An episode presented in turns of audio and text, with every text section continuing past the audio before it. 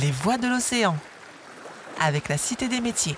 À bord du bateau patrouilleur Osiris 2 qui nous accueille ici au port ouest à La Réunion pour parler des femmes qui pratiquent des métiers euh, liés euh, à la mer, des, voilà, le domaine maritime euh, mis en lumière dans cette série de podcasts avec maintenant notre prochaine invitée. Amélie Nittard. Bonjour Amélie. Bonjour. Et bienvenue euh, chez vous, bienvenue dans cette euh, série de podcasts. Vous êtes euh, ingénieur halieutique. vous avez découvert ce métier, vous, à quel âge À quel moment de votre vie? J'ai découvert ce métier quand je devais avoir environ 18 ans. D'accord. Donc, sur le, tard un peu, un peu Oui, tard, un peu sur le tard. Parce qu'en fait, au début, toute ma vie, j'ai voulu faire vétérinaire. Et pour faire halieute, on a un parcours commun avec vétérinaire qui est euh, la prépa euh, biologie, chimie, physique, chimie, SVT. Et donc du coup, j'étais partie dans cette prépa pour pouvoir faire vétérinaire, mais euh, j'ai échoué à la prépa. encore, un, encore, un, échec qui permet de rebondir. voilà, exactement. Et donc du coup, je suis partie à la fac en biologie.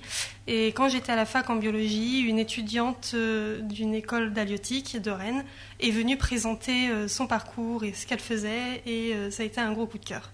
Un gros déclic à ce moment-là. Voilà, c'est ça. Parce que du coup, moi, j'ai grandi à Grenoble, donc euh, j'étais loin de la mer.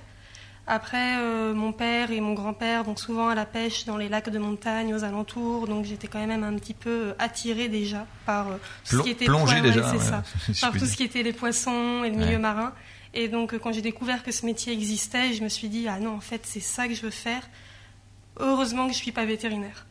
Ah oui, à ce point-là. Ouais, à ce point-là. Alors, que vous aviez cette vocation, entre guillemets, à Oui, alors que vétérinaire, c'est ce que j'avais voulu faire toute ma vie. Et vraiment, quand j'ai découvert ce métier, je me suis dit, en fait, non, c'est pas vétérinaire, c'était vraiment ce métier-là. Alors, je tombe pas dans, le cliché, hein, mais c'est vrai que les enfants, souvent, rêvent, parce qu'ils aiment les animaux, c'est normal, ils rêvent de devenir vétérinaire. Donc, du coup, euh, on peut dire que vous aimiez les poissons?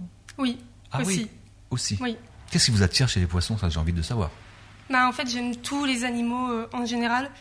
Et c'est pas les poissons spécifiquement qui m'attirent, c'est plus le milieu marin, ouais, le milieu ah. marin euh, l'océan. Je trouve ça calme, reposant. Le silence. C'est ça, exactement.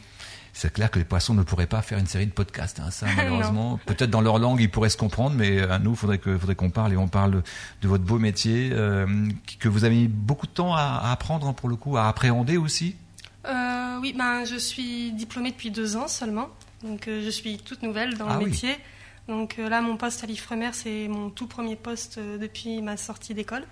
Donc euh, je suis encore ben, dans, on va dire, dégrossir le métier et voir un petit peu. Vous apprenez encore. Voilà, c'est ça. Je suis vraiment dans le début de ma carrière, donc toujours un petit peu dans l'apprentissage et dans voir vraiment ce qui est le métier d'ingénieur à Alors, oh, je présume que vous avez fait des stages pendant votre cursus. oui. Et euh, est-ce que c'est différent là d'être in situ, travailler euh, par rapport aux stages que vous aviez effectués? Alors j'ai fait plusieurs stages. Je les ai tous faits dans le milieu marin. Par exemple, euh, j'ai fait un stage en ostréiculture. j'ai fait un autre stage avec un bateau de pêcheurs où je suis partie en mer avec eux pendant 7 jours. Et j'ai également fait un stage qui est très similaire à ce que qui est un peu plus similaire à ce que je fais maintenant, où c'était en Australie sur l'étude des populations invasives d'étoiles de mer, où là, par contre, du coup, c'est un peu plus similaire euh, à ce que je fais, où ça se rapproche un peu plus euh, ben, de l'écologie et, de l'évaluation euh, des populations. Donc vous êtes en poste depuis deux ans, c'est ça? Oui, c'est bien ça. ça veut dire que vous avez déjà fait des sorties en mer? Des longues marées ou des non, non ben, pas dans mon poste à moi. C'est surtout de, pour moi de l'analyse de données. Ah. En fait, je suis arrivée en, fin de projet, donc ils avaient déjà fait toutes les sorties en mer. Et donc moi, c'était majoritairement euh, ben, analyser les données. Euh, notamment là, en ce moment, un de mes projets, c'est euh, sur le suivi de l'espadon dans l'océan Indien. Donc mes collègues avant moi, notamment les techniciens Alliot, ont aidé à poser des balises sur les espadons. Et moi, j'ai ces données-là et j'essaye de faire des cartes et de voir où les espadons vont dans l'océan Indien au cours de l'année. Vivement le prochain projet, du coup. Voilà, et là, c'est sûr, vous serez sur une sortie ou deux Alors, euh, mon contrat se termine bientôt, donc euh, ce sera à voir euh, où je serai embauché et dans quelle direction je me dirige. Mais ce sera toujours la direction de la mer que vous prendrez toujours. Hein, indéniablement. Non, il n'y aura pas de réorientation, ça c'est sûr. Alors, euh, votre lien avec la mer, vous l'avez dit, c'est euh, votre votre père et votre grand-père hein, qui, qui, qui, chasse, qui chassaient, qui pêchaient du moins. Parce que vous parliez de montagne, je pensais chasse, mais non, c'est plus euh, pêche dans des lacs. Pêche, voilà. ça. On, on, pêche quoi dans ces lacs d'ailleurs, près de Grenoble?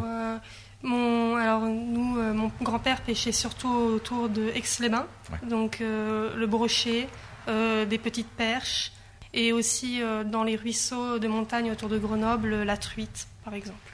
Comment découvrir la mer à travers des lacs et des ruisseaux? Il faut le faire quand même. Oui, ben, ça reste le milieu marin. Oui, ça reste, oui, vous avez raison, le milieu marin, même si c'est, on est en eau douce, oui, effectivement. Mais je trouve ça assez, euh, assez hum. éloigné tout de même, géographiquement, déjà. le milieu n'est pas le même, entre guillemets. Non, il est totalement différent, effectivement. Et, pourtant, vous êtes, vous, attiré par la mer à ce moment-là.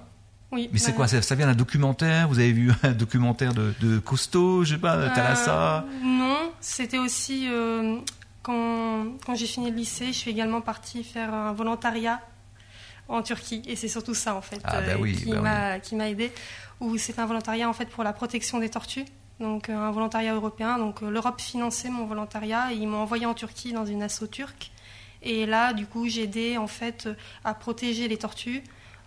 et également à sensibiliser la population locale à la protection des tortues, à ne pas jeter ses déchets sur la plage. Et, Donc c'est ce contact-là véritable avec la mer qui a été le, le déclencheur final, oui, le gros déclic. Hein. C'est tant qu'on y pense, oui, on sait qu'on veut y aller, mais tant mm. qu'on n'a pas vu, on n'a pas touché entre guillemets, on n'est pas sûr. Mm. Et ça, c'est plutôt. Euh, quel, est votre plus plus bon, votre carrière est toute jeune, hein, mais votre plus beau souvenir que vous ayez que vous ayez eu ça pendant les stages ou pendant votre votre carrière qui, est naissante, le, projet, le, le, souvenir qui vous a marqué le plus? Ben, je pense que c'est justement ce volontariat en Turquie euh, avec euh, les tortues. Parce que vraiment voir un nid de tortues éclore et voir les petites tortues se balader sur la plage. Et ça, c'est de manière naturelle ou c'est accompagné par les hommes un petit peu comme ça, se fait ici à Kelowna? Euh, Les éclosions sont, c'est un petit peu différent, sont accompagnées par les hommes euh, juste pour que les bébés tortues rejoignent la mer. Parce qu'en fait, il y a une énorme route qui passe derrière la plage et donc du coup, à cause des lumières, les bébés tortues vont sur la route. Ah oui, oui. Et donc voilà. Donc du coup, en fait, nous, on essaie juste de les attirer vers la mer avec des lampes de, de poche pour euh, pouvoir euh, qu'elles viennent vers la mer et les empêcher d'aller sur la route. Est-ce que vous avez parfois l'impression de faire un métier un peu à part, même si c'est un métier à part entière, hein, mais un métier un peu entre guillemets singulier, qui vous qui vous met un petit peu en marge, c'est pas péjoratif, hein, mm. mais qui qui, fait de vous quelqu'un, euh, là aussi entre guillemets, d'exceptionnel, d'extraordinaire, du fait de ne pas faire le même métier que les autres. Mm. Oui, j'ai surtout l'impression que peu de monde connaissent en fait ce métier euh, d'ingénieur aviatique, qu'on n'en parle pas beaucoup quand on est dans nos années lycée ou quand on est étudiant, et qu'on le découvre un peu après si on ne s'intéresse pas au milieu marin. Donc euh, c'est vraiment... et puis c'est un milieu très fermé aussi, on est peu nombreux à exercer ce métier et en plus qui est très important quand même. Mais qui offre euh, peu de place aussi, il faut le dire. Oui, oui il, y a, très peu de débouchés, effectivement. Peut-être beaucoup de demandes et peu d'offres. Mm. Ce qui veut dire que la conseillère d'orientation, ou le conseiller d'ailleurs, euh, devrait euh, mettre plus une option sur ce, sur ce métier-là et d'autres métiers de la mer d'ailleurs, hein, le maritime. Ben, c'est surtout, ben, comme je vous ai dit, je venais de Grenoble. Euh, je ne sais pas comment ça se passe sur les côtes mais ça dépend Des, Mais à Grenoble, on ne nous parle pas du tout des, des, métiers de la mer, que ce soit ingénieur, que ce soit technicien, que ce soit dans l'aquaculture ou dans la transformation du poisson.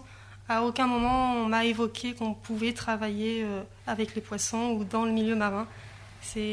Ah, ça peut répondre à une logique. Hein. On est dans un secteur où on n'a pas besoin de gens dans la, mer parce qu'il n'y a pas de mer. Mm.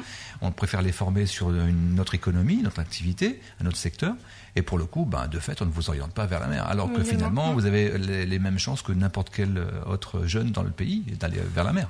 Mm, oui, effectivement. Et ça, vous l'aviez dit à l'époque euh, Alors à l'époque, euh, je ne leur ai pas dit, mais je il n'y a pas longtemps, j'ai fait une intervention auprès de mon lycée pour présenter mon métier. Et là, j'ai soulevé justement cette problématique euh, pour leur faire part de mon point de vue, et que potentiellement il pouvait y avoir des jeunes à Grenoble intéressés par la mer. Êtes l'exemple parfait. Oui. Et du coup, quelle, est la réponse qui est faite en face quand vous faites ce genre d'intervention, que vous dites attention, là il y a un manque, quand vous devriez, qu'est-ce qu'ils vous disent? Ils me disent, c'est justement pour ça qu'on recontacte nos anciens étudiants pour qu'ils viennent présenter leur métier auxquels nous, on ne pense pas forcément. Ben ça, c'est plutôt une bonne initiative. Et ça, elle est, venue de vous, l'initiative, parce que vous avez été un peu frustré, entre guillemets, par ça. Et du coup, bah, voilà, vous voudriez mm. que d'autres jeunes aient la même chance que vous. Exactement, c'est ça. Est-ce que par la suite, vous, vous envisagez une, une autre évolution dans ce métier euh?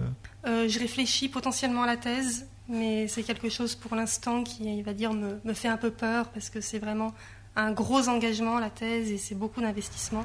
Et il faut que le sujet soit vraiment très intéressant. D'accord. Et puis il faut que votre, votre volonté soit à la hauteur oui, aussi des voilà, ambitions. Oui, voilà, c'est ça, exactement. On était très très content de vous recevoir. Euh, c'était donc euh, avec nous au micro de ce podcast Les Sirènes de l'Océan, Amélie Nittard, qui est ingénieure en halieutique et ce n'est pas la seule qu'on a reçue dans cette série de podcasts. On en est très très content. Merci beaucoup. Merci également. Les voix de l'océan avec la Cité des métiers.